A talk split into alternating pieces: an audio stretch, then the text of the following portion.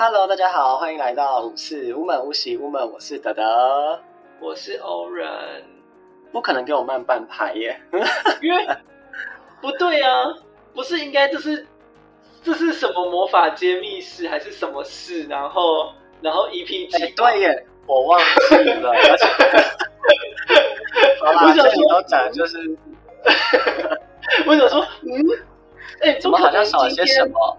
不可能今天连录两集就给我放空呢？哎，很累，而且重点是再给你一次机会，对，我现在马上给你一次机会，你马上补。好啦，那大家就是在听我们重新开场一次喽。好哦，Hello，大家好，欢迎来到五四五门无喜无门的魔法揭秘室，我是德德，我是欧人。好啦，这是第二次开唱，你爽了吧？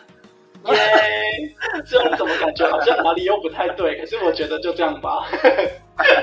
好了，就这样。好了，那我们这一集其实就是要延续上一集，就是关于呃车祸的这个议题。那上一集我们主要在讨论自己的状态，就是车祸当下的前后可以做些什么。对，那接下来就是要进到和解、调解，甚至是上法院的部分。那这部分。其实会比较复杂，甚至是更难一点，因为和解的话，可能就关乎到两个人的状态，甚至是包含到和解的人，然后钱啊，或者是沟通啊，甚至是车、你的身体等等的，就是会开始有很多的问题产生了。然后接下来进到调解的部分的话，我先说一下和解和调解到底差在哪里，就是。和解的话，基本上就是，嗯，大家在车祸结束之后，呃，你们就可以，就是车祸这一场车祸的所有人，可以私下，就是你可以找一个机车行，可以找某个咖啡厅，大家就是约好一个时间，然后大家签个和解书，然后该赔的赔，然后该说的说一说，这样子签个和解书就可以了。但是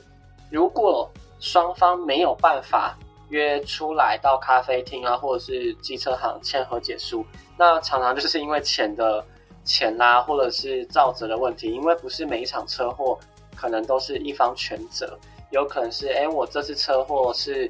对方九我一，或者是对方八我二，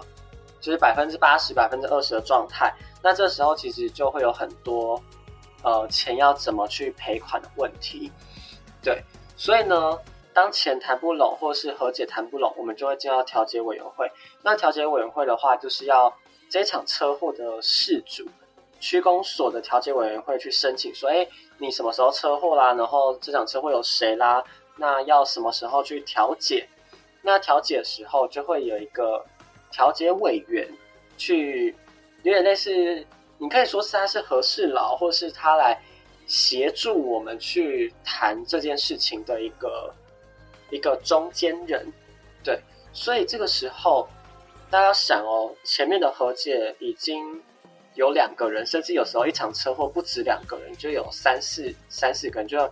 连环车祸那种，就可能已经不止了。那接下来到调解的时候，你又多了一个是调解委员，那这个时候。你可能要用的魔法就不一样，或是要用的产品类型就不一样，甚至如果连调解都调解不成，那你要进到法院的话，那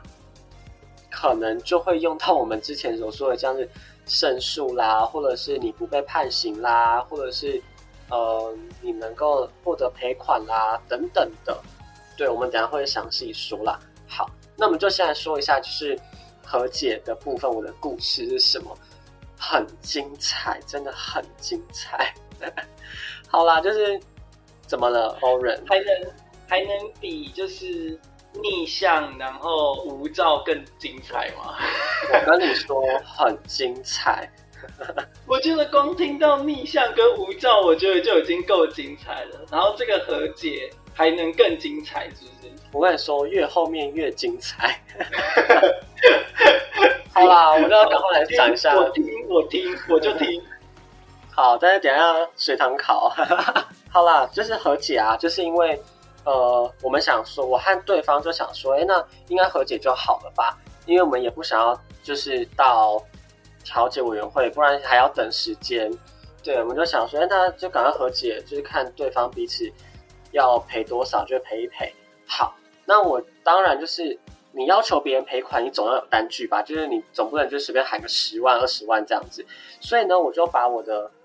呃医疗的单据，就是看医生当天去看医生的收据，还有我修车的费用，就是传给对方说，哎，就是这个是我修车的费用，还有就是这是我医疗单据，那。就是目前的话就是这些，那你看什么时候、什么时间可以？就是我们就是到机车行或者是咖啡厅，我们就是签和解书。那这场车祸就就这样子。结果对方看到我的医疗的收据，还有我的车的那个修车，他打电话来呛我。他打电话呛我，哎，我整个大问号，哎，什么意思？是怎样？你是你是用的多贵气，是不是把人家吓一个？就他我不懂哎，然后他就说，他就打电话来说，哎，就是啊，你当你车祸当下不是都没事吗？啊，你为什么还要去看医生？然后啊，你车那个时候还能骑，你那你的车不是还能骑吗？啊，你为什么要去修车？啊，修车为什么那么贵？呃，为什么这些东西要修？你无凭无据的，就是只给我一个估价，就是一个收据和医疗医疗的单据。那我为什么要赔你？这到底是什么意思？我就问，我就问这是什么意思？车祸然后不去看医生是什么意思？然后东西坏了不修是什么意思？这好扯哦，是不是很扯？然后后来我后来后来我就后来我就跟他说，呃。车祸当下，我有跟警察说明我的手有扭到，然后有破皮，警察都有拍照为证。车的部分，因为我在那个时候我是早上车祸，因为刚刚上一集有说嘛，是我在上班的途中发生车祸，所以我后来确实是骑去上班。但是我在骑的过程中，我就发现我车一直有有汽油的味道，然后还有就是刹车就是一直。不太容易刹住，所以我还是得要去修车，因为你不知道里面可能有歪掉，或是可能有什么油管破掉吧，因为不是当下就能看出来的，有可能是它是一滴一滴慢慢滴出来的。这样子听起来硬骑，感觉好像也有点危险。对，所以我后来就赶快去修车，结果没想到他竟然打电话来呛我说：“啊，你那个时候不是没有？”没有事吗？啊，你为什么还要去修车？你干嘛还要去看医生？然后为什么还要去那种那么贵的医院？然后想说，啊，我要去什么医院？就是关你屁事！总不可能车祸呢要去诊所吧？车祸不是都要去医院也要检查不是吗？对啊，就是我不确定我的骨头有没有骨裂或是怎么样，我总要去照个 X 光，因为有扭到。我那一整天工作其实蛮蛮痛苦的啦，就是有点不太舒服，因为我上班是需要不断的就是打字，然后就是走来走去，所以哎，就是你知道整天手手腕手腕哦，是手腕的部分可能扭伤，然后都没有去看医生，你要打字整天，大家。想象那是多不舒服的一件事情，然后结果，呃，对方你要你希望对方可以赔钱的时候，他竟然问你说：“哎，你当然不是没事，那你干嘛去看医生？什么意思？” 真的很荒谬，很荒谬。对，所以当然就是和解这件这个过程，我们就是蛮不顺利的，因为因为就是谈了很多的问题，就是有很多的问题啦。对，然后那时候其实我也有。跟对方说好，那我帮你去问为什么就是车行要修这些，因为我也不是机车专业的嘛，我也不是修机车的，我总会知道就是车行干嘛要修这些。所以呢，我就跟他说好，北北就是这些的零件呐，机车行说是因为什么样的状况，所以才需要修。那目前机车行的零件。都有帮我保留，当初也有拍照，所以呢，这是机车行的电话以及名片。如果你们还有什么疑问的话，你们可以自己打去。然后结果对方机就没车行这下文。么好哦，机车行还有这样的服务哦，还可以帮你沟通。这他是每个们的机车行都有的吗？没就是每个有感觉不是每个有机车行都愿意管这个事情哎，就是你对车祸，然后要修东西，然后这件事情对他对机车行来讲，一个人打电话去烦他，去吵他，就是为什么要修这个，听起来对机车行一点好处都没有啊，所以感觉好像也不是每个机车行都会愿意帮这个忙吧。对，所以各位是不是要一直做幸运，让你遇到贵人？哎、好像也是哦。对啊，而且那个时候我就是呃去，后来因为我已经修完机车了嘛，所以我是去再去第二次去机车行问说，哎，就是对方好奇这些，就这这几个零件或为什么要修，然后机车行就说对方是是机车行的老板嘛，他就是他到底是学哪一个哪一个机车的，然后他说他就跟我讲说。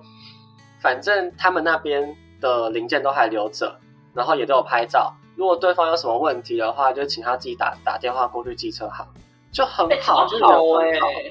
超好哎、等于是帮你处理了，就是剩下的就是关于机车上面的，就是只要他要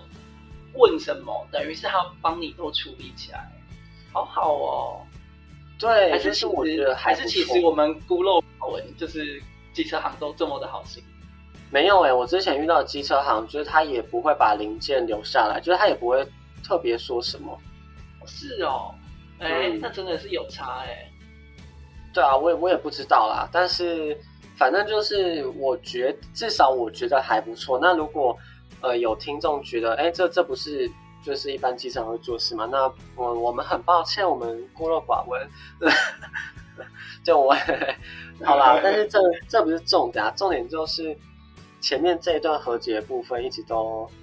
处在一个很荒谬的阶段，因为我就是到这边，结果对方就是已读不回，他就是我就直接跟他说，哎、反正就是赔偿金，我希望是多少，然后对方就已读不回，没有任何的下文，就很荒谬。嗯，对啊那这个时候你觉得，我自己会觉得可以做一些呃破账的啊，就是一些去除障碍相关或者是沟通之类的魔法。对。嗯然后个人可能就是我也不知道大家会不会有这样的思维，还是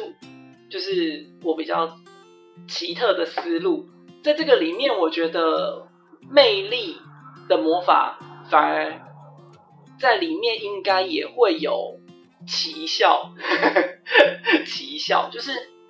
大家一定会觉得说，嗯、我发生车祸了，然后我要修机车，然后跟对方这样子，就是对方打了这样呛来呛去，这跟这跟魅力的魔法有什么关系？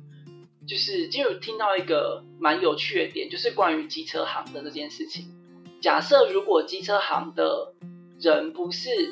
这样子协助，就是帮你回答对方的问题啊，这个不是机车行的工作，也不是大部分机车行会做的，甚至也要看这个师傅会不会愿意帮每个人都这么做。那如果不是的话，那这个就有魅力跟吸引力魔法可以去作用的空间。呃，所谓的魅力跟吸引力的魔法，表示的不一定是一定要跟谈感情啊、爱情啊，跟异呃，如果是异性恋就是跟异性，如果是同性恋就是跟同性之间的感情。吸引跟魅力的魔法不一定只有在这里有用，也可以在于处一些事情上面，可能今天这个机车行的师傅觉得跟德德在对话的过程中，觉得哎这个人是好客人，或者是哎他觉得这个人很好，所以我想要帮这个人的话，在这样的前提下，他帮助的的去处理后续，然后给对方来问啊，或者是任何的情况，那这个里面就有存在就是吸引力啊、好感跟魅力魔法可以作用的空间。不然我觉得其实大家可以试想一下，应该很多人都是服务业，这服务业这这个感觉一定更加的明显。有的时候一个客人来啊，他看起来就是很讨厌，不然就是他看起来就是你没那么喜欢，给他的服务就是刚刚好就好，你不会想要多给，甚至你有的时候可能会想说啊算了啦，让他自己看，有一点半放生的状态。可是有的时候你会不会遇过那种客人，就是哎你觉得他特别好聊，或是你觉得他长得特别好看，或是你觉得你们特别投缘。然后你们就会特别聊多一点啊，或者是你知道有什么试用包啊，有什么赠品啊，你就多送一点给他。反正有些赠品跟试用品送出去是不用自己付钱的，是公司给的权利跟公司给你可以送的。那这样子的情况下，是不是你遇到一个你比较觉得 OK 的人，就会比较想要把东西送给他？那这个就也跟魅力魔法有关系，比较特别啦，我觉得。嗯嗯嗯，我觉得这个真的是蛮。蛮重要的，因为魅力其实真的，大家可能都会以为啊，只能用在感情，但是实际上有时候你的升官啊，或者是你的面试，其实你个人的魅力其实也蛮重要的。好了，但我们还是要回到车祸啦。好，哦对了，还有那个沟通，像德德刚刚讲沟通，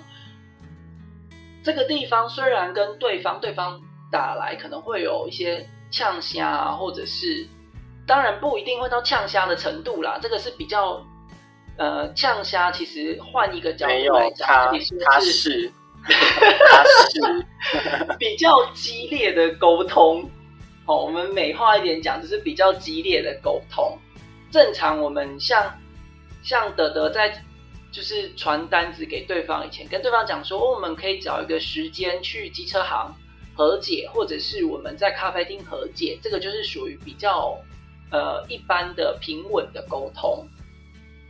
那其实沟通魔法可能大家比较陌生，可是沟通魔法有一个蛮好的效果，是它有的时候可以协助一个人去获得沟通的主导地位，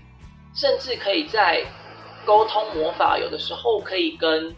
获得资讯跟获得情报的魔法。挂钩在一起，因为有的时候你可能在沟通的过程中可以得到一些资讯，比如说对方有可能在就是你使用了良好的沟通魔法跟获得资讯的魔法中，你有可能可以在沟通的过程中，对方可能会不小心说溜嘴一些对你有利的消息，或者是在你可能在跟机车店老板像德德的情况，他在跟机车店老板沟通的过程中。如果他的沟通魔法跟资讯获得的魔法有做的不错的话，机车店老板有可能会跟德德分享，就是他可能会突然想到说，哎，有之前有哪一个客人也发生过哪个类似的情况，他哪一个零件也坏掉了，然后可能在什么样的情况下坏掉，而且可能告诉他说某一个零件是不太容易去坏掉的，大部分看起来可能是撞伤，他给他了这样子的讯息。或者是他告诉他说，之前的客人啊，如果有这个东西坏掉，有可能会发生什么样的讯、什么样的问题？他也有可能在你把沟通魔法跟资讯获得的魔法做得好的情况下，可可能也会搭配魅力，就是让他愿意多跟你讲几句话的情况下，他就会多告诉你一些你在跟对方斡旋啊，或者是谈判的时候有利的资讯。就是不论对方说溜嘴，或者是相关的技术人员给你的讯息，又或者是有的时候你可能在如果有发生过车祸啦，有的时候你会呃，如果有发生过车祸，这听起来好像哪里怪怪的。有车祸经验的朋友，可能多少也会有一些经验，是哎呀，可能在车祸的当下，其实警察是会跟你聊天的，那你也有可能有机会从跟警察的聊天过程中。得到一些资讯，可能有的时候过程中，他可能因为警察也是人，也难免有的时候可能会有一些，就是他的感想或者他的想法，或者是你在聊天的过程中，他讲出了他的感想跟他的想法。那这个有可能是因为警察他是长期在可能会处理一些交通事故上面，所以他有这样子的经验，所以他有时候给出来给你的一些他的想法跟他的一些评估。也有可能会有利于你后面在做，不论是和解啊，还是调解上面，有利的资讯，这些都是沟通魔法、魅力魔法跟获得资讯的魔法这三个魔法交织在一起之后，可以在这个事件上面获得的效果。各位有没有把笔记做起来？哎，这个这个其实哎，这样我这样子播这一集真的可以吗？这个混合使用好高阶哦，我突然觉得 这很惊艳。对，所以各位真的要这一集很精华，这一集真的很精华。我们也不知道为什么我们会讲出这种精华的东西，但是呢。重点是这些东西啊，我们是依照我们的经验会这样子做啦。当然还是要看每个人的状态。就是如果你本身就已经沟通上面或是谈判都很 OK，那你可能就不需要用到像是刚刚说的资讯啊，或是沟通类型的魔法。你就是做魅力的部分就好，或是你可能也觉得你的资讯你想要。针对哪部分的资讯，事实上就针对那部分的资讯就好。对，所以事实上这些东西，虽然我们讲的东西算是我们精华中的精华，但是其实里面还是有很多可以依据个人的状态去去调整，然后去搭配的部分啊。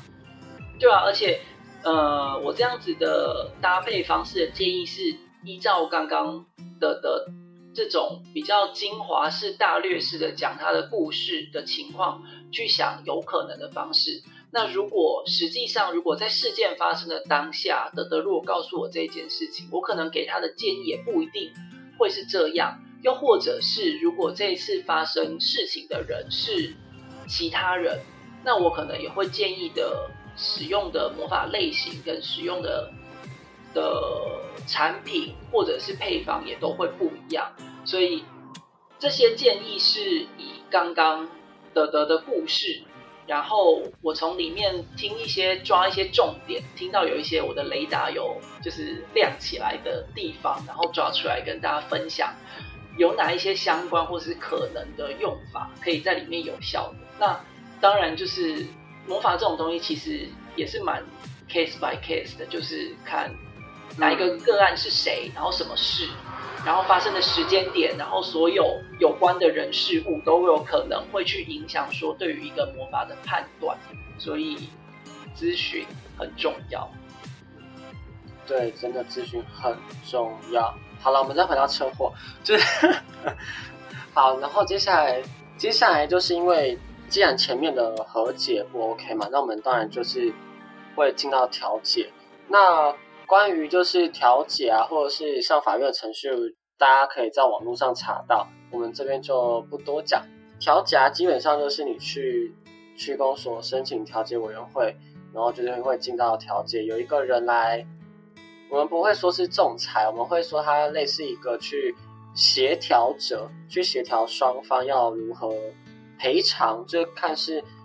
因为可能是自己私下和解没有办法，那就是会进到这个部分。那就会有一个比较专业的中间人，然后去帮助彼此协商。对，那我这次啊，总共调解了两次。那第一次也是第一次，确实是因为钱谈不拢。那我们有彼此都谈，就是讲出蛮多的有问题的地方啊，就彼此觉得对方有问题的点。但是呢比较特别的是，第一次和第二次差异很大。第一次只有我一个人去，然后很特很奇怪哦。第一次我要去的时候，原本有约好一些朋友要载我去，或还有我的保险专员。结果我的保险专员当天早上没有空，就参加他有其他的客户要处理，已经答应好了。然后呢，我的朋友那一天早上刚好临时有事，没有办法，没有办法陪我去。好。然后我另外一个朋友，他的公司临时要开会，没有办法请假，就等于只有我一个人去。太多零食了吧，我的天！就很多零食，但是很奇怪哦。第二次调解就是隔了两个礼拜后，呃，我的保险专员刚刚好那一天有空，我的朋友早上也刚刚好起床，很奇怪，就是所有事情也都是刚刚好，就是刚好那一天大家都有空。我感觉这里面应该很有故事，很值得听。对，然后呢，还有一个差异是，第一次的时候，调解委员啊，刚刚就说，就是刚刚其实我们有提到，呃，调解委员本身是人嘛，那人可能都会有一些偏心等等之类的，这这蛮可以理解的。第一次啊，调解委员是在比较偏向北北那一边，因为北北年纪也七十几岁了。然后我提出的金额可能有点高，对他来说可能会有点高，对。但是基本上那都只是就是我看医生啊、换机车这是基本的费用。调解委员就希望我可以降一点，对。然后就是比较偏向北边那边。但是有趣的事情是，第二次委员完全站在我这边。同一个委员吗？同一个委员，同一个委员。哦，好酷哦。很有趣吧？然后当然，虽然最后的钱金额没有达到我的理想，但是呃，至少至少这件事情目前是圆满落幕了啦。好，那我就先来说一下，就是调解这件事情啊，呃，基本上它就是一个双方互相攻击沟通的过程，因为这一场车祸是对方北北是。逆向，所以他全责。那我这边是完全没有责任的，所以基本上我开的单据啊，什么什么之类的，基本上他要赔偿这样子，只是赔多赔少的问题。然后，呃，调解委员他呃要去如何协调这件事情，在第一次调解啊，嗯，我其实就是一张白纸，我基本上就是一个。普龙拱就是哎，我就想说很天真的去哎，反正我就是拿出单据，对方应该就会赔。然后结果嗯，好像没有，因为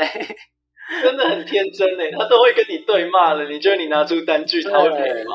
对，我就想说我那天到底怎么了？因为那个时候我就想说，呃，算了啦，反正就赶快弄一弄，那就单据拿一拿。因为调解委员应该也也也就那样，就是希望对方赶快赔一赔，也不要再拖了嘛。然后结果啊，因为我总共的花费差不多是五万上下，你猜对方开多少？五千吗？直接减一个零？哎，没，也没有那么少啊，他开一万五啦。哦，那也是很少啊。哎，这样还有三万五的三万五的缺，就是就是很就是差很多，而且重点是对方没有保险，他只有强制险，所以基本上就也不能赔什么东西，就是。因为我在车祸车祸后啊，花了大概两个半月去做物理治疗，因为我的手和我的肩胛骨就是开始有麻痹和无力感，所以呢，就是得要去看医生吧。对，然后这一定要啊？这能不看吗？对啊，然后呢，有趣的事情来喽。呃，第一第一次调解的时候，北北北北在场，然后他就一直跟调解委员说。我当初就没事啊，为什么还要去看那么贵的医生啊？然后，呃，医疗费怎么那么贵啦？啊，机车怎么样怎么样啊？他就开始呛委员，然后还有就是还有呛我。但是因为第一次委员还是比较站在呃北北那一边哦，对方就是一个北北，就是大概七十几，然后当场还有他的女儿和他女儿的先生，就是一起开喷这样吗？对，就是三个一起开喷，然后就整个大傻眼。我就想说，是什么意思？不可能第一次我自己来调解，然后就面临这种窘境吧。然后，但是这个这个过程其实我都没有做任何的仪式，就是我都没有做任何的魔法，就要进到第二次调解嘛。可是我觉得，我觉得我在想，你的第一次调节的情况。这样子的情境应该其实有利于第二次调节耶。对，就是因为第一次委员站在站在对方的立场的时候，对方疯狂的开喷，喷了你之外又喷了委员，对不对？对啊，对啊，哎，那谁会想要帮他？对啊，就是一个帮你讲话的，然后你骂了对方之后，然后你又骂了他，重点是。这个这件事情明明白白的，就是摆着的，就是他逆向啊，啊，对啊，这是他的问题啊。那他车都到就是逆着开了，那要怪谁？然后还这么嚣张跋扈，哎，那真的有可能第一次的调解反而有助于第二次的推进。这样乍听下来，对，然后好，然后呢，再到第二次中间就是隔两个礼拜，我就开始做做仪式，我就是开始做，希望这次调解就是结束的仪式。然后结果第二次调解，呃，不能说顺利。只能说最后就是有调解成功，但是呢，我的朋友就刚好有空，调解委员站在我这边，保险专员也帮我说话。因为呢，第二次对方又变得更荒谬，直接把我的保险专员就是骂了一顿，然后把委员也，他是觉得他第一次用这一招好像把大家唬住了，然后第二次就变本加厉，想说可不可以一毛都不用赔，这样吗？对啊，我先说一下，就是我们第一次最后谈到金额是我我压在三万五，然后对方压在三万，然后就是没有要让步的意思，所以就结束。然后第二次的时候就想说，哎，大家可能会一样继续从这个金额谈，没有哦，对方就直接说，哎，这次就是两万五，就呃，怎么就是隔了两个礼拜之后越来越低。然后委员听到也傻眼，就想说：“哎，那那你们怎么越来越低？” 对，就是哦，天哪，他真的是很好打定主意想要越来越低，想说：“哦，我第一次第一次尝到甜头，第二次再这样子，你从五万掉到三万，哎，三万五，再多我是不是能再就变成两万？”对，然后结果没想到就是对方开始。胡言乱语，骂我的保险专员啊，骂我啦，然后就是骂委员啊等等之类的，而且，嗯，就是他说的蛮气愤的，委员就不断的制止他，他也不太听，哎，好厉害！你有没有做反转类型的保护咒术？什么意思？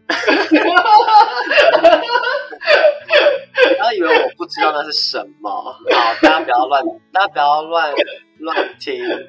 对，好吧，等一下。好，那我们要回到车祸，就是这件在调解这件事情上面。或者你觉得，如果是你的话，就你听完刚刚那一段故事，你会用什么样的咒术的方向，还有产品？你说第一次还是第二次？从第一次到第二次的中间。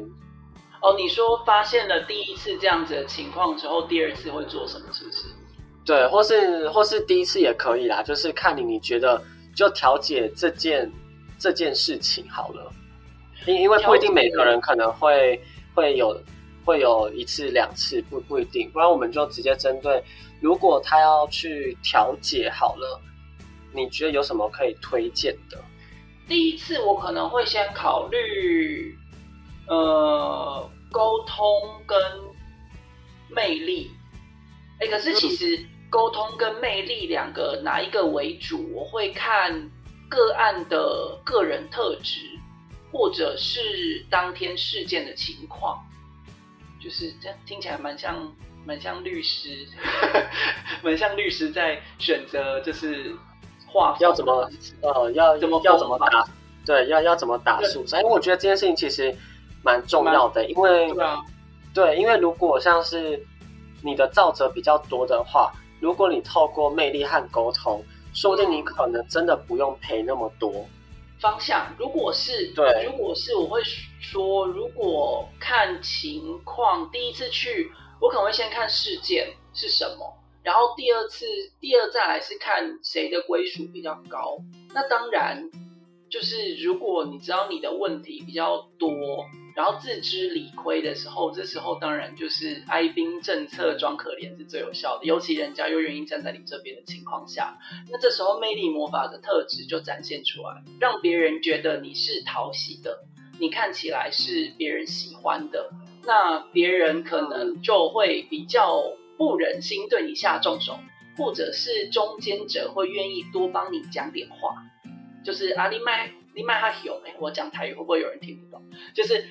跟人家讲说不要这么的，就是这么的硬，就是这么的要求一定要这样。那如果你是用魅力魔法的话，有机会可以让缓解的关系得到僵局。而且，如果个人是一个比较感性的人，然后比较会撒娇的人，这种类型的人，我可能也会把魅力弄多一点，因为那是他是个人特质的专长。那这是其中一个判断方式。然后再来是，如果这个人他本身我的个案他口条很好。然后他的思路也很清晰，那我可能会把沟通的魔法比重加大，因为他有可能因为他个人的特质或者他的能力，他可以在谈判斡旋透过讲话的能力来得到更多的好处。他就是那种可能是可能就是人家觉得那种。标准的 CEO 类型啊，或者是总裁类型啊，这种不是装可爱啊，然后是谈判专家。对，那他就是用沟通魔法就比较好，没有就是没有必要在那边装可爱，走这个路线，就是用他。第一个是看事件情况，那他如果比较，比如说可能像德德这样子，就是这个事件他的责任归属是对方是全责的话，那或许也可以考虑把沟通魔法变多，因为这样子。在过程中，让一个人的沟通能力比较强，而且沟通得到主导的地位，能够阐述比较多他的道理，因为他是属全责在对方的身上的情况下，其实如果你真要讲，你有你如果有准备好，你其实有非常多的东西可以讲，因为责任在对方身上，就是讲话就是理直气壮嘛，那你当然沟通的东西，你能够讲的东西就很多。那自知理亏的人，当然就是你可能在讲话上就有很多很多地方是需要去避开的，才不会自打嘴巴的。所以在遇到事件不一样的话，我可能也会推荐不一样的类型，魅力跟沟通这件事情上面，光这两个就很值得去思考用哪一个为主。然后第一次的话，我会考虑做一些破障的仪式，我可能会考虑做一些破障的仪式，因为第一次沟通的时候，因为先前我们知道是他和解，和解不成，所以我们知道说，哎，这件事情沟通上，我们会预测说沟通上可能是有阻碍的，是可能是有障碍的，让他这件事情没有办法顺利的推进。那我们的理解上可能就会觉得说，哎，这个可能有有障碍哦。那我们可能就是用一些破除障碍的魔法去协助他，因为破障的话会让事情比较顺利，让他有机会在一开始发言的时候就抓到。沟通的主导权跟所有话语的抓节奏，就是节奏变成让这个人去主导，这就会可能是破障，因为他第一次的话，破障魔法跟沟通魔法搭配起来，或许可以让对让我的个案去主导话语权跟谈判的节奏。嗯，我觉得这这确实有有可能诶。可是，在你的情况里面，你的第一次。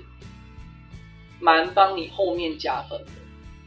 真的是不知道是不是平常烧好香魔法有做好。你的第一次真的这样听起来，你的惨，第一次很惨。可是你就是因为很惨，所以才给后面更好的机会啊。对啊，就是我觉得后面你后面谈后来的价格有没有比第一次还高？有啊，后来后来第二次。第二次的价格就是谈的比较高一些，当然还是没有达到原本的那个金额。就是他这么癫狂情况下，应该 讲人家癫狂好像有点过分，还不知道没见过对方，也不认识对方是谁，这样好像有点过分。我跟你说，对方就真的是癫狂，因为我就直接在调解那边，我就直接跟他说：“好，那这个金额你要不要？如果不要的话，没关系，我们就我们就提告。”然后结果就对方说好啊，那你去告，什么意思？哦，而且重点是说这句话的不是那一个骑车的北北，是北北的女儿的先生。哦天哪，北北脸都绿了。北北重点是北北第二次没有去，然后我就对，然后我就想说。呃，等呃，什么意思？就是你们那么希望，就是你们那么希望你你爸被被告吗？这到到底是收到纯正信函的时候，应该五万就全部缴了。我整个大傻眼呢、但是后来后来就是委员说，就是不要走到那不要走到那一步啦，因为也要花很多时间，很麻烦。委员看我就是可能也已经怒怒了，所以委员和我的保险专员就是都先安再安抚我的情绪，然后就是跟就是在跟对方谈说，就是他们怎么可以就是说这些话，然后等等的，然后就是像之前都已经讲过，然后他们为什么还要再继续讲？就开始先跟对方委员和我的保险专员都先跟对方谈过一轮，然后但是发现好像没什么用。对，所以就是很癫狂，真的很癫狂。对，所以第一次这样子的情况，如果像我可能会前面先建议这样，那如果以德的情况，如果我的个案第一次面对到这样子的情况，那我第二次我就会做，我就会做保护魔法，我一定会把保护魔法做得很强，而且我做的保护魔法，我应该是会做带有些许攻击性的保护魔法。哎，对我应该用了火墙之类的。哎、不可能在里面爆配方哎、没有啊爆配爆零哎、没有啊，火墙，火墙有很多种配方方式啊。哦，对了，对对对对对，我第一个想到的其实也是火墙。如果我的个案第一个情况下在当场遇到这样子这么激烈的被攻击的、被言语攻击的情况下，如果他回来告诉我这样子的讯息，那我可能就会把保护魔法，我会转而使用保护魔法，然后带有一点攻击性的保护魔法，因为带有一点攻击性的保保护魔法，攻击性的意思不是指让对方受伤或者是什么意思，而是属于一个呃这样子的保护魔法有一个反击的意味。那像火墙的特色就是，当对方进犯的侵犯的越严重，那他所受到的反击回击的伤害会越严重。所以，当我知道这个我的个案的，就是他的相对方是一个这么这么好啦，我就就用癫狂型，比较快，比较快。如果是一个这么癫狂的，我就会考虑使用就是这种带有攻击性的保护魔法，让他因为他自己的癫狂而战败。那情境也会也会比较像是德德那个时候达到的效果，有可能会达到类似的效果，就是他会在他的癫狂中对他造成自己造成负面的影响，有可能就是他会失去调解委员的失去他的心，对，就是去是调解委员的心，然后对啊，让就有可能。对，这就是一个反击。然后另外一个方式就是在保护魔法反击的情况下，也有可能会有另外的攻击性的保护魔法，也可能会有另外的情况，就是他在第二次，呃，虽然这样子讲大家可能很难理解，可是有可能会发生的情况就是第二次当他当他就是对你做出，就是你做了保护有攻击性的保护魔法，当他再次癫狂的对你就是用言语攻击的时候。你很有可能可以在一句话，或者是在这其中一句话回击，让他吓到缩回去。这个是保护魔法的一个回击型的这种有攻击性的保护魔法的一个特色。你可能会你自己也有可能意外，就是你只可能讲出一句话，他就被你吓到，然后退回去，瞬间变得好像很怯懦、很唯诺的样子。你就可能一句话就直接把他的那个攻击性的那个心态直接弄崩，或者是可能会有某一个情境让他心态崩，就有可能委员生气，这也是可能，因为委员你是人，所以他有可能导致调解的委员生气等等的情况，这都是有可能在属于攻击性的保护魔法有可能可以达到的效果。这样子讲，大家可能很难去理解。可是，在用这样子的保护魔法的时候，就是很有可能会有这样子的情境去发生，就是他的攻击行为返回，让他自己的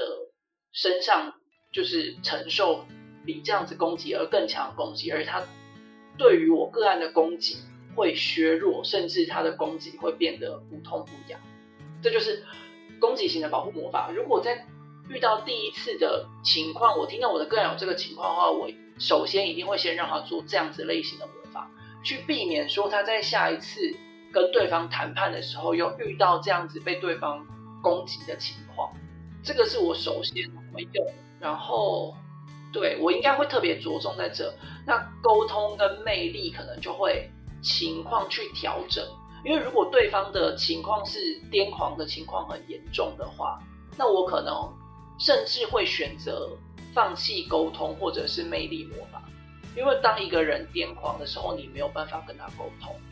对，好像也没有必要。沟通魔法的对象，就是他的设计转战于去让呃委员，等于是变成说让委员知道这件事情，可能会因嗯当下的人事物的情况来决定这样子的情况是。沟通的魔法要调整，或者是直接舍弃沟通的魔法，因为对方如果癫狂没有办法沟通的话，那就是没有办法沟通的人，你跟他沟通是是无效的，浪费力气的，是无效的。对啊，嗯。所以这个时候沟通跟魅力就会视情况看有没有需要做调整，甚至有可能都拿掉都有可能。哦，对，这也是一个情况，让大家知道说。魔法在做的时候，它其实是很弹性的。那遇到每个情况可能会变。那可能第一个情况，我可能会建议沟通跟魅力。然后遇到我只要听到第一个情况这样子产生的话，我就会知道，哎，情况可能生变。那我知道说，哎，这个人的可能出现的问题或破绽是什么？因为可能会透过占卜或者是任何方式知道他的破绽在哪里。那我们有可能会及时的去调整魔法的配方。所以。魔法怎么去使用，其实是很的，甚至一百八十度转弯都不是一件什么奇怪的事情。对，就是大家大概听一下我们呃德德的车祸亲身经历，然后就是听一下我们就是这一次这一两集，针对就是如果我们遇到一件事情，可以如何去使用这些产品或是这些。魔法的概念，我觉得，我觉得其实啊，市面上算可能有一些各式各样不同的产品啊，或者是像是欧仁刚刚说，就是在调解的前啊，第一次调解和第二次调解这种很弹性的状态，但是因为每个人的状态不一样，可能大家你第一次调解啊，当然希希望大家比较有调解机会啦，好吧？所 以如果真的。有调解的话，或者是真的需要和解，那或许这些内容其实可以给大家一个参考。而且我觉得，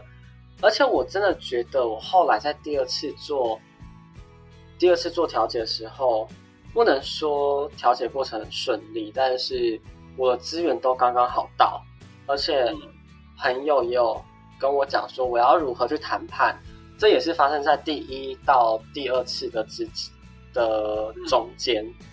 就蛮有讯息的魔法，这这个感觉听起来就是做一些获得讯息，在第一次开庭，对，不是开庭，第一次调解跟第二次调解之间获得资讯的魔法也会是重要的魔法，因为它可能可以让你去获得一些对于谈判有利的资讯，那就跟前面讲的事件发生。前吗？还是哦和和解的那个时候，我们也说过，获得资讯的能力或许有机会让你在身边周遭的人可能获得一些资讯啊。因为其实说实在的，情报的收集对于每一件事情来讲，或多或少它都有一些重要成分在。所以不论是何解那个时候，你可能或许可以从跟警察的聊天，或者是跟机车行老板的聊天。都有机会获得讯息，更甚至是因为这次的事件是，呃，车祸事件基本上是两个陌生人，而且可能你们住得很远，不然甚至获得资讯的能力，有时候收集情报的魔法就是会意外的有奇效。比如说发生这个事件，假设这个车祸的北北是跟你住很近的地方，那你或许有机会在街坊邻居听到到他的传闻。哎，这样你或许就会知道说，哎，这个人可能不是第一次肇事喽。假设如果他有这样子的事件，哎，他不是第一次喽，他是累犯了哦，或者是哎，他有一个什么样的情况哦，或者是你可以听到有利于你的讯息，或者是别人可能其他人在聊天的时候，可能哎，可能或多或少透露出说，哎，上次也有发生，就是就是这样子过，就是发生这样子的车祸事件啊，然后对方在和解上，在调解上面的时候啊，特别讲了什么，然后发现，哎，这件事情，什么调解委员听到之后，马上立场就改变了，等等，anyway 之类的这些重要的资讯都有可能，而且。像车祸比较特别是陌生人啊，因为有的时候你遇到的一些事件是你熟识的人，那有可能是这个发生事件的相对人，可能就是你朋友的朋友，又或者是可能是同行、同事，又或者是你的上司，又或者是可能就是你的朋友，那你的收集资讯的魔法有可能会作用在，哎，你可能。大家会告诉你关于这个人的讯息呀，或是关于这个上司的讯息啊，或者是大家是不是，或者你可能意外会听到大家哎，平常好像没有注意到大家在议论纷纷，就是关于这个上司的什么样的把柄啊、马脚啊，或许就会在这个在做资讯获得，或者是哦，这个时候也可以做一些破绽，去，因为你平常没有听到这样子的资讯，那你可以做一个破障。然后再开始做获得资讯的魔法，或许这些资讯的流通就会变得更加顺畅。你或许就会听到一些，咦，我怎么之前都没有注意到？哎，谁谁谁讲谁谁谁怎样，谁谁谁讲谁谁谁怎样，然后刚好在你的谈判上用到的讯息，这些也都是在第一次跟第二次之间都可以做。我对啊，我觉得这些其实真的是蛮有趣的，而且真的是很。个案每个人的状态要不一样，因为可能大家遇到的车祸，这样好像每个人都遇到车祸啊，是有确实是有可能，但是希望大家不要遇到，好吧？如果真的遇到，有些人可能有遇到过，也没有像我的就是另外对照 那么的癫狂，但是可能应该也也有人曾经遇到比我还要夸张的人，对。对，我相信一定有。对，因为我身边就有朋友，就有遇到比我还要荒谬、荒谬的事主。对，哦，对啊，然后真的是 case by case。因为我突然想到，德德这个情况没有提到一个，不然的话，有的时候，呃，在遇到事件，有可能也可以选择，就是跟成功还有破除障碍搭配在一起使用魔法。比如说，某一些资讯是。要一步一步慢慢收集来的，并不是那么容易收集来的。那或者是可能，比如说像德德这一次可能没提到，因为也不知道，说不定你这次收集单据的过程是顺利的。可是有些人可能像像我们刚刚，哎，我们前一集讲的，就是呃，我假设如果这个人发生意外的地方刚好在没有监视器的周遭，或者是比较荒凉的地方。那这样子是不是要获得关键性的影像资讯就会是困难的？那这样子破障跟成功的魔法就很重要，因为成功类型的魔法可以让事件一步一步的在轨道上面一步一步的达成，那你可能就可以慢慢的找到哎相关的人，你可能就是属于比较抽丝剥茧这样子，哎，我先找到了相关的的人，或者是找到相关哎。知道说好像哪样子的人可以处理这样子的事情，然后去找到这样子的人，然后慢慢慢慢的去帮你把资料收集完。那有可能像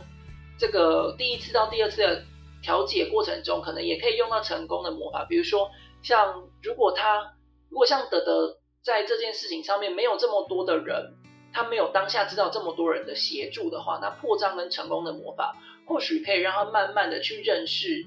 相关可以给他协助的人啊，或者是这样的人会，可能你平常不知道这个人可以提供这样子的能力给你的，然后你可以慢慢的知道这件事情，然后慢慢把你需要的拼图一点一点拼起来。那这是因为德德的故事中没有这样子的味道，所以就没有建议到成功类型的魔法，所以真正的是 case by case。如果你的类型像我刚刚前面讲这样，那你可能需要的东西又跟我刚刚建议。就是听德德的故事给大家的分享跟建议又都不一样，所以真的是看人看事情。对，好了，我们这一集时间也差不多了，但是呢，就是还是要跟大家说说一下，呃，这一集可能对大家来说会有点比上一集更复杂和更多的东西，因为毕竟牵涉到各式各样不同的层面，甚至是人。对，所以人其实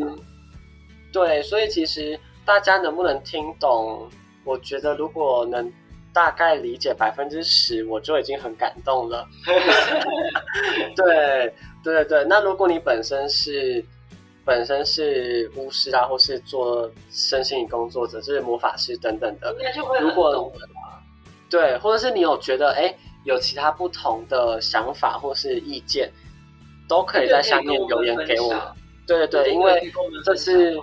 这是我们两个人讨论出来，或是经过我们的背景训练，所以会有这样子的视角。但是因为可能随堂考，重点是这次是随堂考，就是这些故事是我没有先听德德讲过，是德德我们跟等于是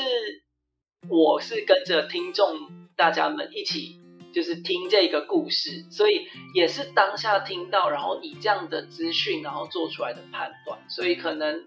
思考上当下听到就是这样子的思路，在听几遍之后，可能也会有不一样思路，也是合情合理的。对，也是有可能啦。那因为就连我自己说的某些，就是我觉得可以做的，我也没有。就是都有做，因为毕竟我没有那么多时间，我有其他工作，对，所以有些部分事实上都是蛮算是蛮及时 life 的这种感觉。对啊，而且而且实际上的情况也不一定跟就是你跟我们讲的故事这些也只是部分，也不是实际的全貌，所以可能你建议了一些比较大众类型的，你可能自己也是做一些比较属于个案类型，就是很适合这个事件的魔。法那当然就是你可能当下做的魔法也会跟你分享的不太一样，这也是合情合理啊，我觉得。对啊，对啊，好啦，那总之这一集就是真的比较难一些，呃，不对，不是比较难一些，是应该蛮难难蛮多的，很多，真的很多。我讲讲完到现在，我突然觉得说我刚刚到底讲了什么，在干嘛？资讯量 对，好像不太对。没关系啊，反正。这一集大家就是尽量听。那如果你有遇到车祸，你想要透过魔法来帮助自己的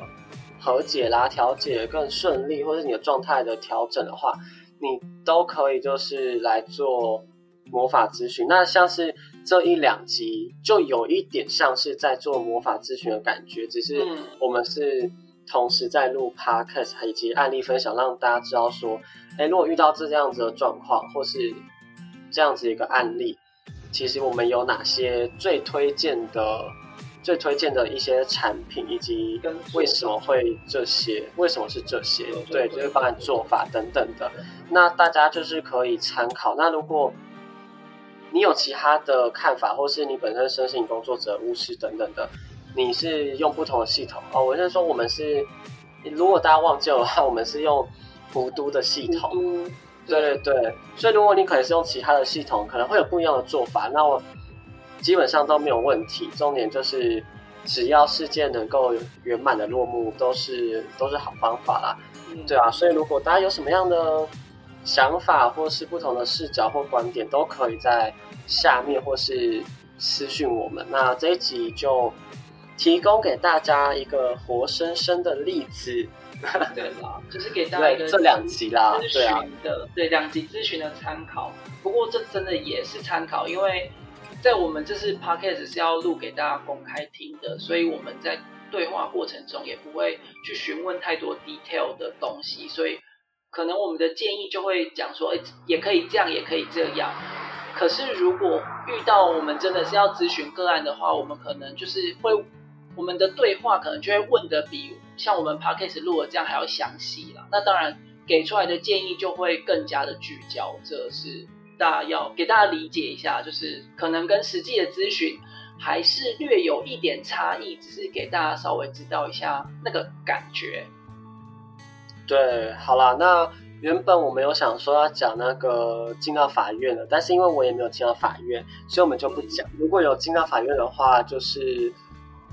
再说，或是如果你有就是上法院的呃经验的话，你可以分享给我们，那我们可以拿你的案例来讨论。在湖在湖都上面，关于法律相关的魔法，其实也真的还不少。对啊，真的是不少哎。所以其实大家不用想说不贴给我们，就是这些案例，可以好好的分享你的故事，然后来让我们分享，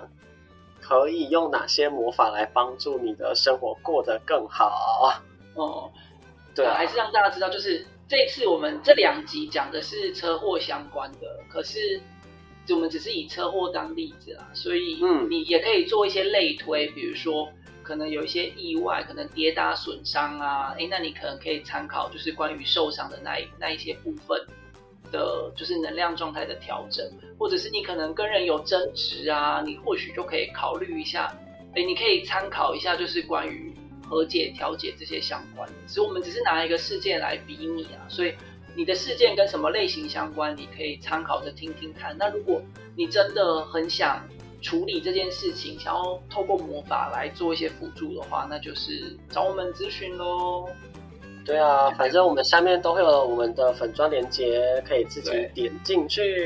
对对对对对对。好了，那这一集就这样了，拜拜，拜拜。